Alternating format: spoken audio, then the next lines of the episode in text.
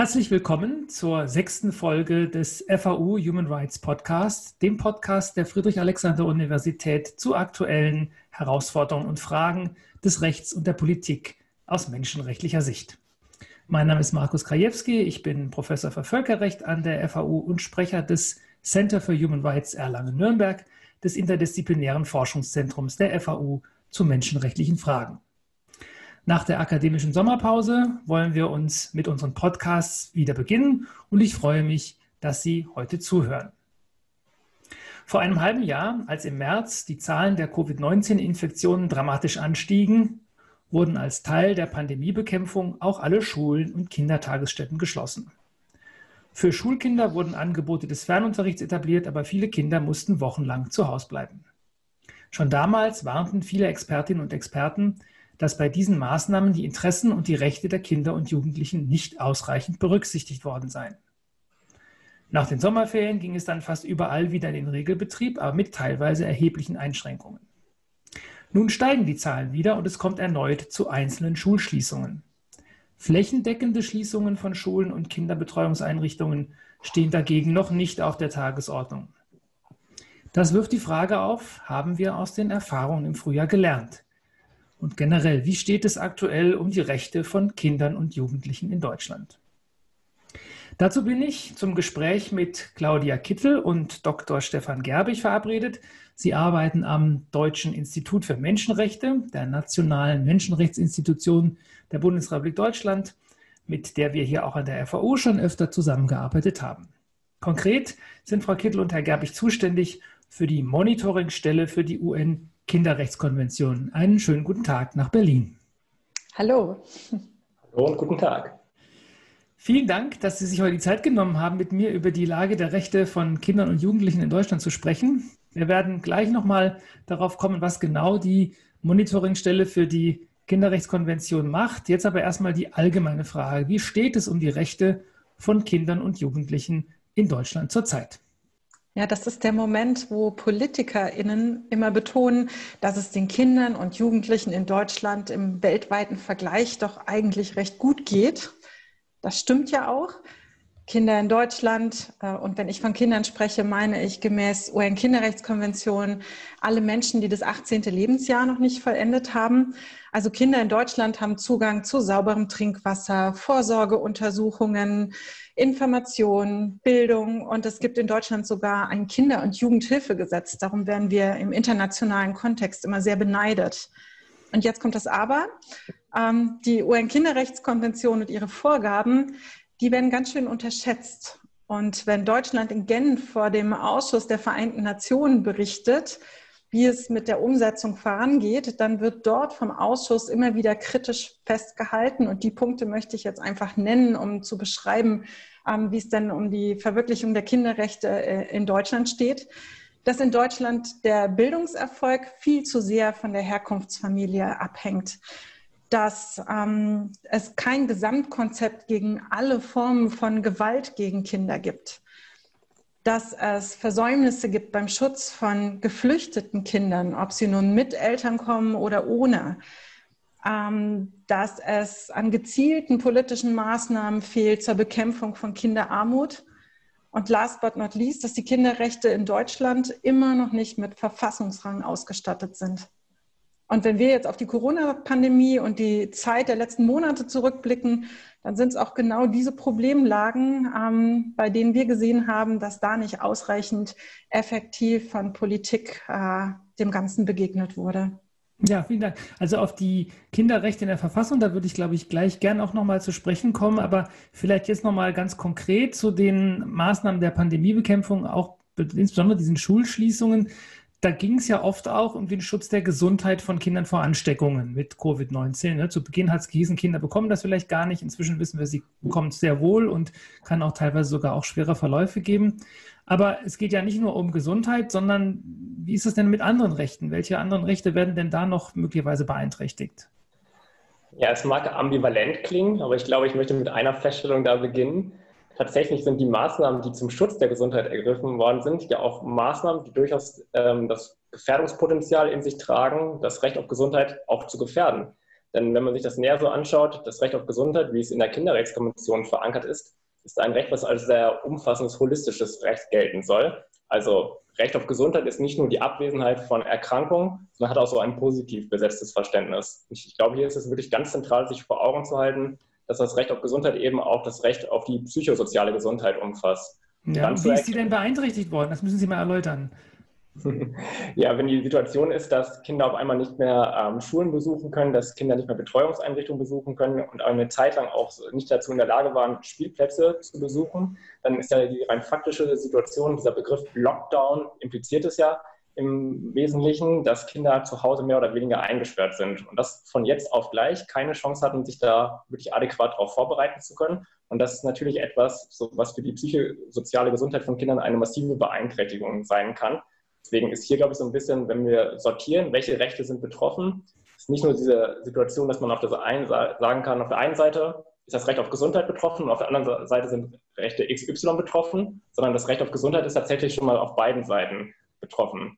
Wenn man das jetzt aber dann nochmal weiter betrachtet und nicht nur auf das Recht auf Gesundheit bezieht, sondern auch sich anschaut, ähm, was bedeuten Schulschließungen eigentlich für die Lebenswirklichkeit von Kindern und Jugendlichen, glaube, dann kann man mit Recht sagen, dass die Lebenswirklichkeit von Kindern und Jugendlichen in dieser Pandemie völlig auf den Kopf gestellt wird. Gilt sicherlich nicht nur für Kinder, sondern auch für Erwachsene.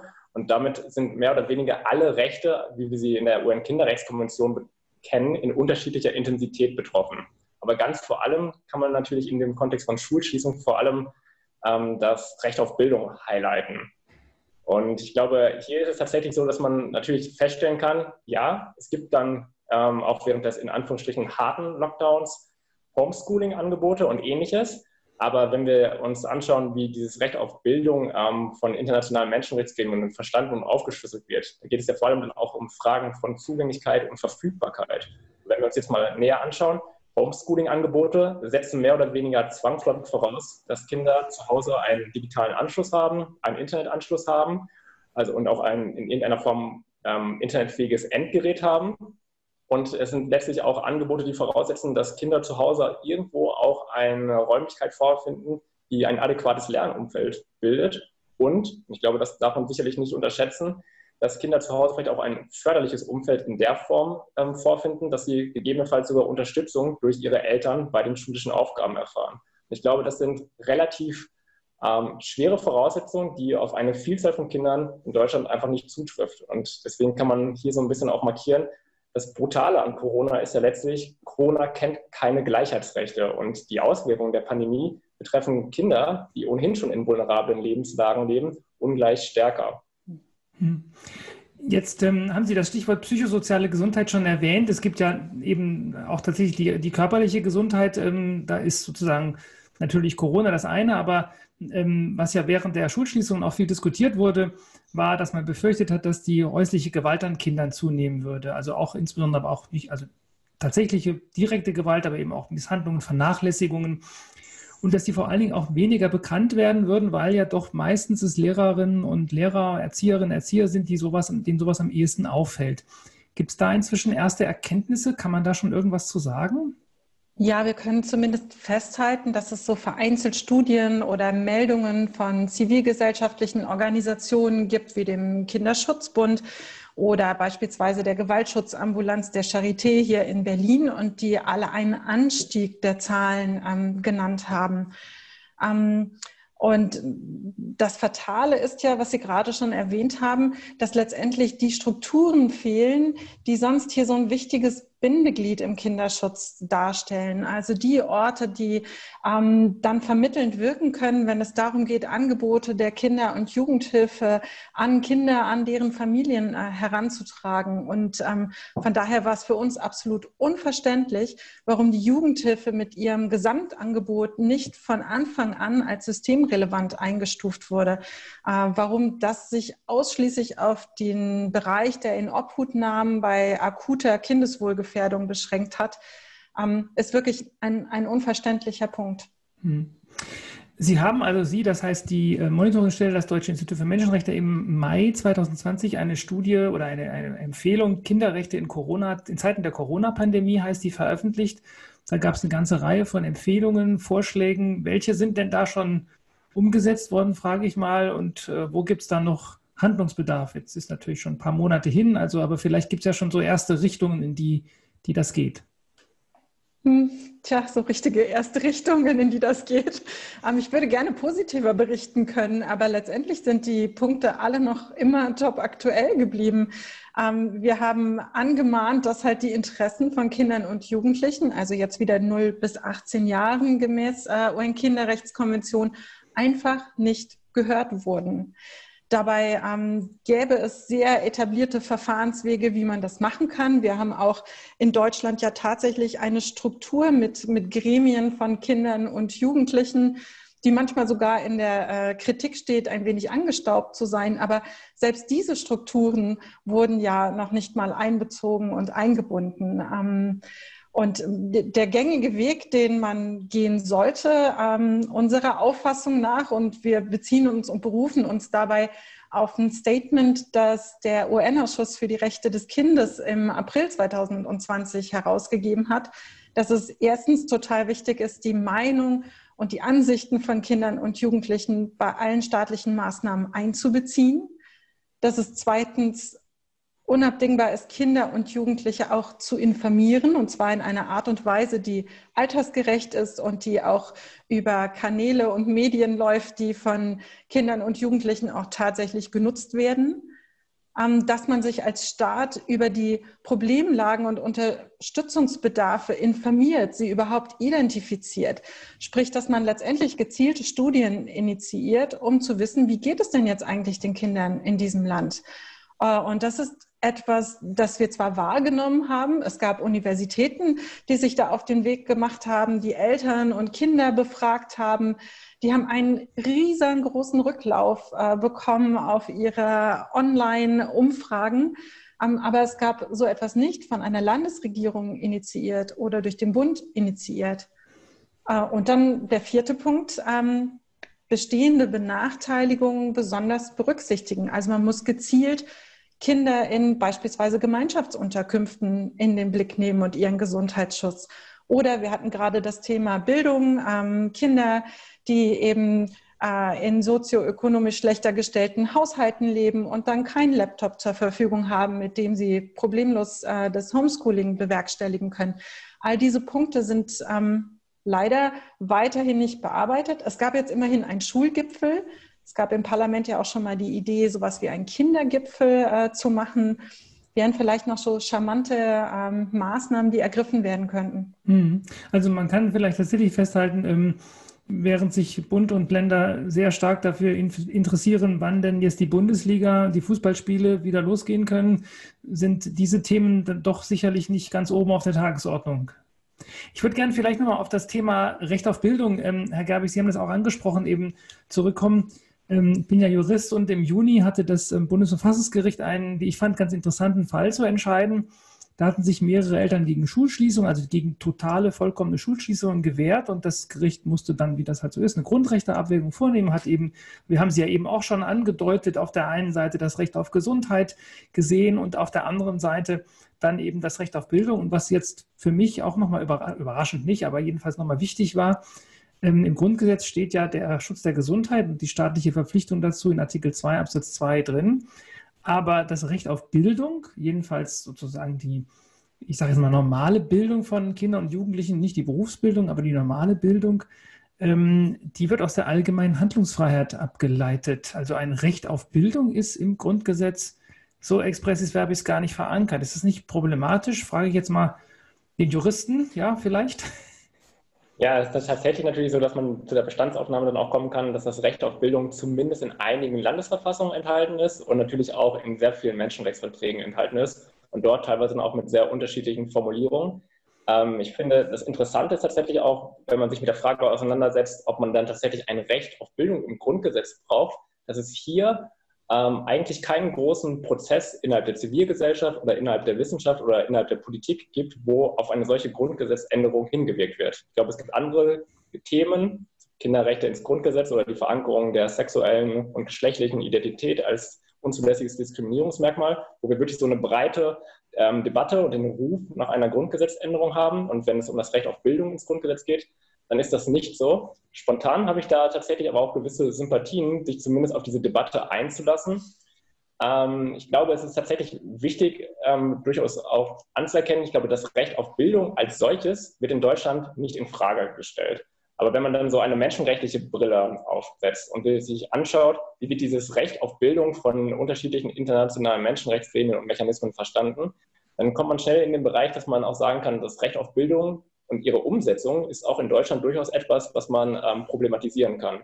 Also mhm. das Recht auf Bildung wurde ja vom UN-Ausschuss für die wirtschaftlichen, sozialen und kulturellen Rechte so ein bisschen mit diesem 4a-Schema aufgeschlüsselt. Also die Vorgabe, Bildung muss verfügbar sein, Bildung muss zugänglich sein, Bildungsangebote müssen sich anpassen, äh, anpassen können an die Bedürfnisse der Lernenden und vor allem Bildungsangebote müssen angemessen sein. Also schon ein relativ klarer Qualitätsrahmen und der sowohl im ähm, Wirtschafts- und Sozialpakt als auch in der Kinderrechtskonvention dann auch noch mit weiteren Bildungszielen unterlegt wird zum Beispiel auch die Bedeutung der Menschenrechtsbildung.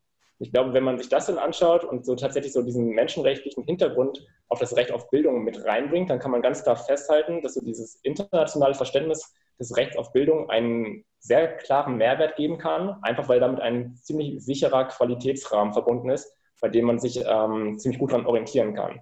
Wenn ja. das der Maßstab wäre, über den man sprechen würde, also der dann tatsächlich auch ins Grundgesetz ähm, aufgenommen werden sollte, das muss jetzt nicht unmittelbar in der Formulierung sich wiederfinden. Es würde ja letztlich reichen, dass es in der Begründung des Verfassungsgesetzgebers ähm, zu finden wäre. Aber wenn das der Maßstab wäre, über den man spricht, mit dem man an die ganze Sache herangeht, dann ist das, glaube ich, etwas, wo man durchaus sagen kann, das ist zu befürworten. Zugleich muss ich natürlich immer auch sagen, ähm, Grundgesetzänderungen sind natürlich immer auch eine heikle Sache. Deswegen kann man nur klar sagen, das muss mit Besonnenheit und mit Präzision geschehen.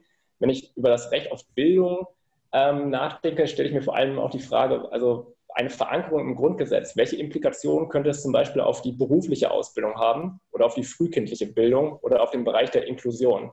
Deswegen ähm, wäre es, glaube ich, ähm, ziemlich fahrlässig, hier jetzt schon irgendwie über konkrete Formulierungsvorschläge oder ähnliches nachzudenken. Aber ich glaube, man kann zumindest als Bestandsaufnahme festhalten, das Grundgesetz ist wirklich ein ziemlich guter Ort, um menschenrechtliche Verpflichtungen einfach nochmal ganz stark sichtbar zu machen. Ja, also ich denke in der Tat, bei Grundrechtsänderungen muss man ja auch überlegen, ähm, es nützt ja gar nichts, das Grundgesetz zu ändern und dann die Hände in den Schoß zu legen. Ich hatte vor äh, einiger Zeit auch hier in dieser Podcast-Serie mal mit Merja Payande über die Frage gesprochen, ob man den Begriff der Diskriminierung wegen Rasse aus dem Grundgesetz streichen muss. Da war es eben umgekehrt, mhm. nicht, es steht nichts drin, sondern es muss was raus. Und da haben wir das auch besprochen. Und ähm, das ist ja tatsächlich auch eine Frage, ähm, man müsste sich die Rechtsprechung mal anschauen, mal analysieren, ob sie defizitär ist und ob solche Defizite dann oder auch die Gesetzgebung vielleicht durch eine Grundgesetzänderung dann ähm, ähm, auch verändert werden können. Aber da kommen wir, Sie haben das ja eben auch schon angesprochen, äh, bleiben wir vielleicht mal bei Grundgesetzänderungen. Ähm, auch in Ihrer Zuständigkeit äh, oder in Ihrem Themenzuschnitt ist ja die Forderung, die es seit Jahren gibt, dass man Rechte der Kinder oder Kinderrechte äh, ins Grundgesetz aufnimmt. Das Deutsche Institut fördert da, fordert das. Es gibt aber, glaube ich, auch viele Kinder- und Jugendliche, also ich habe, glaube ich, der Landesschülerverband von Bayern, habe ich gehört, die fordern das auch. Kritikerinnen sagen natürlich, ähm, ist ja nicht erforderlich. Ähm, Grundrechte gelten natürlich auch für Kinder. Kinder sind ja Menschen, das bestreitet ja auch keiner. Ähm, und ähm, da wird gesagt, man muss jetzt keine Sonderrechte schaffen. Was, was macht man denn mit so einer Kritik? Tja, mit so einer Kritik äh, sind die Kinderrechte, glaube ich, von Anbeginn an äh, schon immer befasst. Äh, die gleiche Frage wurde ja auch gestellt, als die Kinderrechtskonvention auf den Bra äh, Weg gebracht wurde. Also es gab schon die allgemeine Erklärung der Menschenrechte. Warum dann noch einmal eine Kinderrechtskonvention? Und ähm, auch da war die Antwort, dass letztendlich Kinder als TrägerInnen von eigenständigen Rechten, als TrägerInnen von Menschenrechten gerne übergangen oder übersehen werden und dass sie nicht wie selbstverständlich mitgedacht werden, wenn sie nicht nochmal explizit benannt werden. Das ähm, verschreien viele Kritiker als einen sehr symbolischen äh, Wert, den das Ganze mit sich bringt. Äh, bei uns hängen da aber doch auch Hoffnungen dran, dass das also tatsächlich auch die Rechtspraxis äh, verändern könnte. Ähm, und von daher ähm, befürworten auch wir eine Aufnahme der, äh, der, Kinderrechts, der Kinderrechte in das Grundgesetz, ähm, dann aber nur ähm, befürworten, wenn es sich auch mit einem direkten Bezug zur UN-Kinderrechtskonvention und ihren Grundprinzipien äh, dort wiederfinden würde. Ich glaube, das ist tatsächlich auch ein Punkt, wo es genau um die Frage auch geht, also gibt es einen formal juristischen Mehrwert, Kinderrechte im Grundgesetz zu verankern? Das ist vielleicht einmal ein, eine rechtssoziologische Perspektive. Also ich glaube, man kann relativ einfach feststellen, dass Kinderrechte in der juristischen Pflichtfachausbildung keine Rolle spielen. Ähm, so ist es zumindest mir gegangen. Und natürlich eine Verankerung von Kinderrechten im Grundgesetz führt zwangsläufig dazu, dass ähm, Studierende und auch ähm, während des juristischen Vorbereitungsdienstes man sich einfach automatisch mit Kinderrechten auseinandersetzen wird, weil man sich an mehreren Stellen, sowohl während des Studiums als auch während des Referendariats mit Kinderrechten bzw. mit dem Grundgesetz auseinandersetzt. ich glaube, das ist dann schon mal eine ziemlich starke rechtssoziologische Perspektive, um einfach deutlich zu machen, dass die Verankerung von Kinderrechten im Grundgesetz da auch deutlich die Wahrnehmung und die Sichtbarkeit von Kinderrechten erhöhen könnte. Und ansonsten geht es natürlich auch so ein bisschen um die Kernfrage, also wo liegt der unmittelbare juristische Mehrwert? Ich glaube, da ist es aus sich auch wichtig anzuschauen, was ist die internationale Debatte? Also die, der UN-Kinderrechteausschuss fordert ja auch gar nicht, dass die ganze Kinderrechtskonvention ins Grundgesetz aufgenommen werden würde. Das würde das Grundgesetz ja textlich auch völlig überladen, sondern es geht im Wesentlichen darum, nicht nur auf Deutschland bezogen, sondern eigentlich auf die Verfassung aller Länder bezogen, dass wenigstens die vier Grundprinzipien der Kinderrechtskonvention enthalten sind. Wenn ich die einmal nennen darf, mhm. ähm, das Recht auf Nichtdiskriminierung, das Recht auf vorrangige Berücksichtigung des Kindeswohls, das Recht auf Leben und Entwicklung und das Recht auf Gehör und Berücksichtigung der Meinung eines Kindes. Ich glaube, man kann da relativ klar sagen, zwei dieser Grundprinzipien sind schon ziemlich umfassend im Grundgesetz enthalten. Also das Recht auf Nichtdiskriminierung findet sich im, in dem Gleichheitsgrundsatz in Artikel 3 und das Recht auf Leben bzw. das Recht auf Entwicklung findet sich eben in Artikel 2 bzw. im allgemeinen Persönlichkeitsrecht.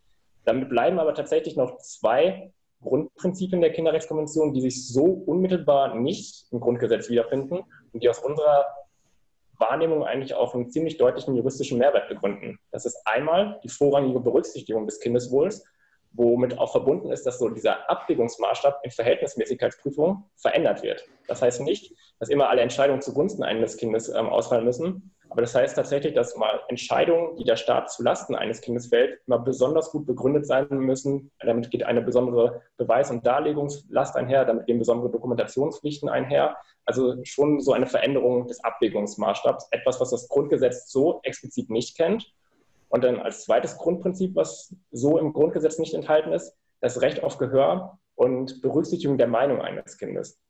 Ganz oft kriegen wir dann äh, vorgehalten, naja, aber es gibt ja das Recht auf Gehör im gerichtlichen Verfahren im Grundgesetz. Und da muss ich immer entgegnen, also wenn man sich dann näher diese entscheidende Norm in der Kinderrechtskonvention anschaut, Artikel 12, dieser Artikel 12 hat zwei Absätze. Dieser zweite Absatz bezieht sich tatsächlich auf das gerichtliche Verfahren.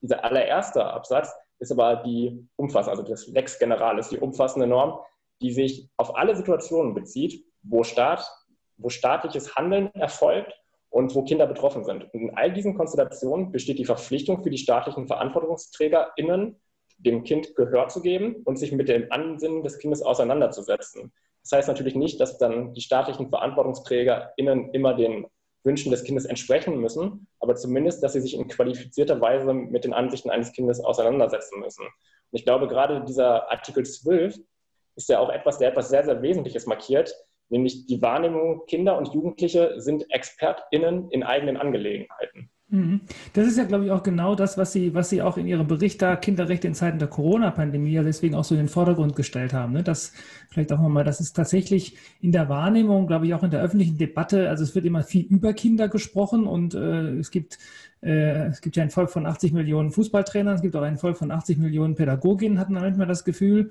Ähm, ähm, aber ich weiß jetzt gar nicht, die, die 20 Millionen Kinder oder die es gibt in Deutschland, die werden da oft tatsächlich gar nicht äh, kommen jedenfalls nach meinem bescheidenen Kenntnisstand oft in den Medien gar nicht, gar nicht so prominent vor.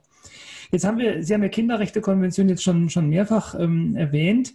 Ähm, wenn man so ein bisschen zynisch ist, könnte man ja tatsächlich sagen, Deutschland hinkt ungefähr 30 Jahre hinterher. Die Kinderrechtskonvention gibt es nämlich jetzt schon genauso lange und genau, äh, Frau Kittel, wie Sie auch gesagt haben, diese Debatten, braucht man extra Kinderrechte, die gab es damals auch schon.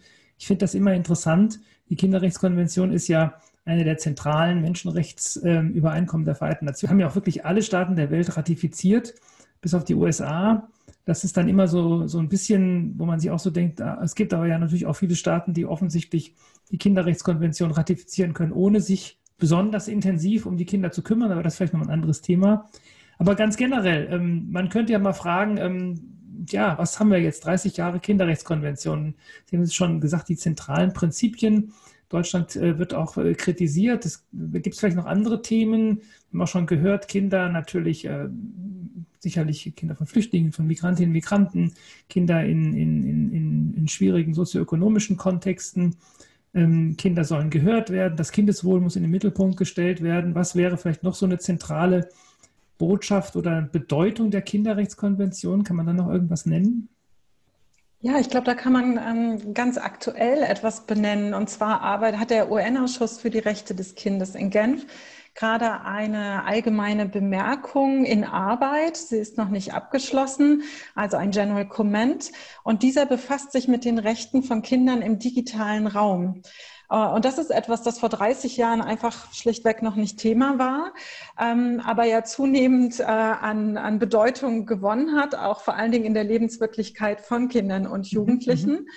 Ähm, und wir sind gerade da, dazu eingeladen, diesen ähm, allgemeinen Kommentar zu kommentieren äh, aus Sicht äh, der zivilgesellschaftlichen Organisationen und der äh, nicht, anderen Nichtregierungsorganisationen und auch der nationalen Menschenrechtsinstitutionen. Und da kann man einfach sehr schön sehen, dass das Menschenrechtsschutzsystem mit seinen Prozederen einfach doch auch ein gewisses Druckmittel mit sich bringt und auch Wirkung mit sich bringt. Ähm, Deutschland äh, befindet sich aktuell im Berichtsverfahren zur UN-Kinderrechtskonvention. Die ähm, dazugehörige Anhörung der Regierung wurde jetzt gerade verschoben aufgrund der Corona-Pandemie. Aber dadurch entsteht schon ein, eine Wahrnehmung und ein Druck in der öffentlichen Debatte, den gerade zivilgesellschaftliche AkteurInnen sehr, sehr gut nutzen können. Und bei dem Thema ähm, Kinderrechte im digitalen Raum zeigt sich auch nochmal sehr schön, dass es eigentlich, es wird dann immer von einem lebendigen Vertragswerk gesprochen, dass also auch so ein Vertrag einfach nicht in Stein gemeißelt ist und dass der fortgeschrieben und fortentwickelt werden kann. Hm ähm, ohne da neues Völkerrecht zu schreiben, aber trotzdem den Staaten auch dabei behilflich zu sein, wie legen wir Dinge aus, wenn es um Kinderrechte geht? Wie gehen wir denn daran? Und da sind die vier Grundprinzipien dann wieder ganz maßgeblich als Grundlage dafür, wie nähern wir uns der Fragestellung Kinderrechte im digitalen Raum beispielsweise an. Und dann mhm. ist da immer dieser schöne Dreiklang drin, ähm, dass eben es nicht nur um die Schutzrechte geht, sondern eben auch um die Förderrechte von Kindern und ihre Beteiligung. Was schätzen Sie, wann, wann, wann wird es diesen, diesen allgemeinen Kommentar geben? Das sind ja immer auch wichtige Interpretationen der, der Konventionen. Also wir beziehen uns da gerne natürlich auch im juristischen Diskurs darauf, äh, kann man da schon irgendwie absehen, ähm, wann das raus? Der soll in der Februar-März-Session verabschiedet werden. Die Kommentierung geht jetzt noch bis Anfang Dezember, sodass wir recht bald damit rechnen können. Und ähm, manchmal fügt es sich ja dann so gut. Wir haben ja gerade in Deutschland auch einen nationalen Gesetzgebungsprozess zu einem Medienschutzgesetz, äh, Jugendschutzgesetz äh, und ähm, hoffen, dass wir den General Comment dann da auch nochmal gut zum Einsatz bringen können. Naja, da sind wir mal gespannt. Ähm, jetzt sind wir vielleicht auch schon fast am Ende des Gesprächs. Ich wollte aber doch nochmal ähm, auf den vielleicht für den einen oder anderen etwas umständlichen Namen ihres, ihrer Stelle, also die Monitoringstelle für die Kinderrechtskonvention eingehen. Ähm, Frau Kittel, Sie leiten die, Herr Dr. Gerbig, Sie sind wissenschaftlicher Mitarbeiter. Was machen Sie denn da so den lieben langen Tag, wenn Sie jetzt nicht gerade mit mir sprechen?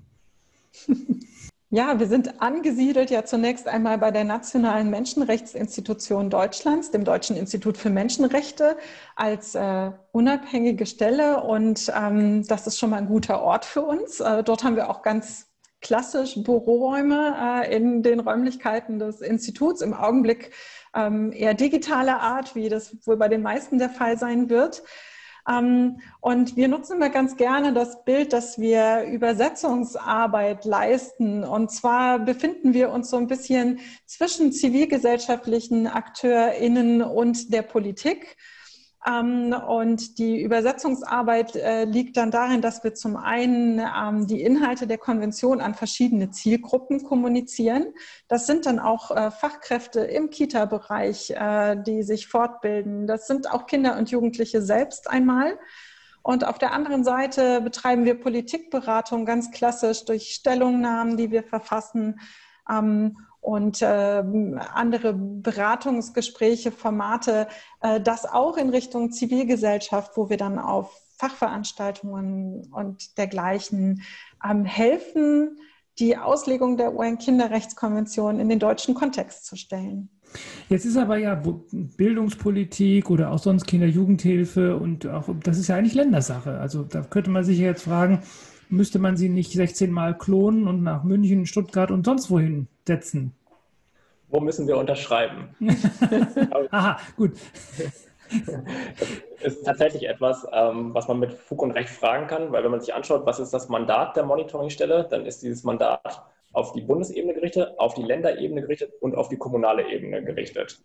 Ähm, wenn man sich das so ein bisschen den, die Personalressourcen viel zu tun und letztlich ist es ein Mandat, was man äh, rein logisch nicht erfüllen kann. Es liegt in der Natur der Sache, dass man Schwerpunkte setzen muss und ähnliches. Aber wenn es um die Kernfrage geht, eine Monitoringstelle für die UN-Kinderrechtskonvention in jedem Bundesland, macht das Sinn, ja oder nein? Kann man diese Frage, glaube ich, ganz klar bejahen. Und da ist es auch etwas, wo wir auch von dem Erfahrungsschatz ähm, der Monitoringstelle UN-Behindertenrechtskonvention profitieren können. Weil bei der, UN, bei der Monitoringstelle UN-Behindertenrechtskonvention ist es so, dass die auch über jeweilige Landesstellen schon teilweise verfügt. Es sind nicht alle Bundesländer, es sind erst einzelne wenige Bundesländer, aber da gibt es in vielen Bundesländern auch Öffnungsprozesse. Und das sorgt natürlich dafür, dass so die Wirksamkeit der Arbeitsweise natürlich deutlich erhöht wird. Aus unserer Sicht wäre es natürlich absolut wünschenswert, wenn sich auch die Bundesländer unabhängig von etwaigen rechtlichen Verpflichtungen dafür öffnen würden, weil man sicherlich ganz klar sagen kann, davon können die Länder auch in der Gestaltung ihrer eigenen Landespolitik profitieren. Hm. Stichwort Lernen von der Behindertenrechtskonvention, das finde ich, das ich gut, dass Sie das erwähnen, weil das ist ja auch interessant. Wir haben ja da gerade gesehen, dass in der Umsetzung der Behindertenrechtskonvention viele Länderparlamente und Landesregierungen zum ersten Mal erfahren haben, dass sie auch an Menschenrechtskonventionen gebunden sind. Ähm, und ähm, das ist natürlich was, was jetzt äh, auch äh, entsprechend natürlich gerade im Bereich Kinderrechte, in vielen anderen Rechten, sich ja in allen Menschenrechten, bis zu den ganz klassischen, ja, auch Folterverbot, da geht es um die äh, Unterbringung von psychisch kranken Menschen und so weiter. Ähm, und das ist, glaube ich, ein ganz wichtiger Punkt. Also insofern können wir mal hoffen, dass wir vielleicht dann doch auch in, in einigen Jahren äh, Monitoringstellen bei den Landesregierungen oder Landes, auf Landesebene sehen. Ja, zum Schluss. Dazu vielleicht ergänzend ja. gerade noch an, die Monitoringstelle UN-Kinderrechtskonvention gibt es auch erst seit 2015. Also es hat auch eine ganz lange Weile gedauert, bis die Empfehlungen des UN-Ausschusses auf Gehör getroffen sind in der Regierung, in der Bundesregierung. Ähm, von daher ist das ja schon mal eine tolle Entwicklung und von daher äh, hoffen wir natürlich sehr, dass sich das auch weiter fortschreiben wird. Ja, aber auch das zeigt natürlich, ähm, dass es eben auch tatsächlich oft schwierig ist in der Politik, eben die Rechte von Kindern tatsächlich dann auch äh, institutionell ähm, zu verankern. Ich würde ganz gern am Schluss nochmal auf den Ausgangspunkt zurückzukommen. Viele Menschen sorgen sich ja jetzt, also Corona-Zahlen steigen wieder. Was ist denn das Wichtigste, so eine wichtige Botschaft, äh, die Politik und Verwaltung jetzt tun müssten, um in den nächsten Wochen und Monaten die Rechte von Kindern und Jugendlichen zu wahren?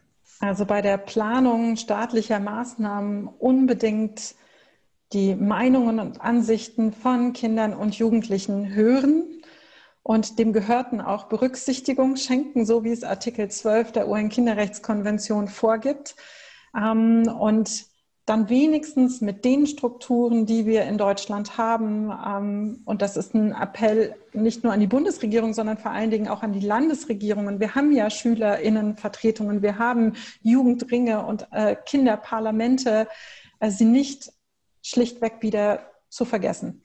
Für mich an der Stelle, was ich ergänzen würde, ich bin mir ganz sicher, dass es auch in den nächsten Wochen und Monaten Entscheidungen geben wird, die Kinder und Jugendliche wirklich massiv beschränken werden und in ihrer Lebenswürdigkeit beeinträchtigen werden. Und das werden sicherlich häufig auch ähm, staatliche Entscheidungen sein, die so gesehen rechtmäßig sind. Und trotzdem ist es da, glaube ich, wichtig, sich vor Augen zu halten, dass es eben nicht nur um die Frage geht, was ist rechtmäßig oder was ist menschenrechtlich vielleicht unzulässig, sondern sich auch vor Augen zu halten, wie kann der Staat rechtmäßige ähm, Entscheidungen so kommunizieren an Kinder, dass sie auch eine, auf eine gewisse Akzeptanz treffen können. Deswegen würde ich ganz stark nochmal das Recht von Kindern über alle Maßnahmen, die erfolgen, kindgerecht informiert zu werden, an dieser Stelle stark machen wollen. Da sind wir wieder bei den Prinzipien, ja, hören und mitteilen. Ja, wunderbar. Vielen Dank. Danke ich mich ganz herzlich für das Gespräch und wünsche Ihnen alles Gute für Ihre Arbeit. Schönen Tag noch. Vielen Dank auch. Dankeschön.